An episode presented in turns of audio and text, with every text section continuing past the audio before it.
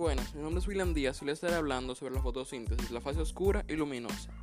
Fotosíntesis es el proceso químico que se produce en las plantas, las algas y algunos tipos de bacterias cuando se exponen a la luz del sol. Durante la fotosíntesis, el agua y el carbón se combinan para formar carbohidratos o azúcares, y estos dependen oxígeno. La fotosíntesis es necesaria para la vida de los animales y las plantas. ¿Qué pasa en la fotosíntesis?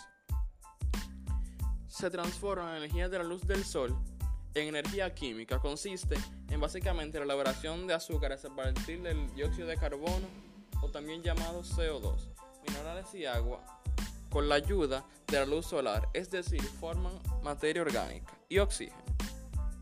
La fase oscura.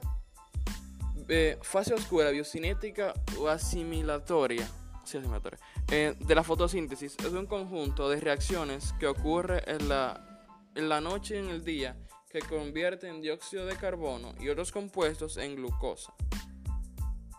Las reacciones oscuras son dos, fijación del carbono y ciclo de Calvin. Las etapas de la fase oscura son carboxilación, reducción y regeneración. Fase luminosa. La fase clara, fase fotoquímica o reacción de Hill, es la primera fase de la fotosíntesis que depende directamente de la luz o energía lumínica a partir de obtener energía química en forma de ATP a partir de la disociación de moléculas de agua formando oxígeno e hidrógeno.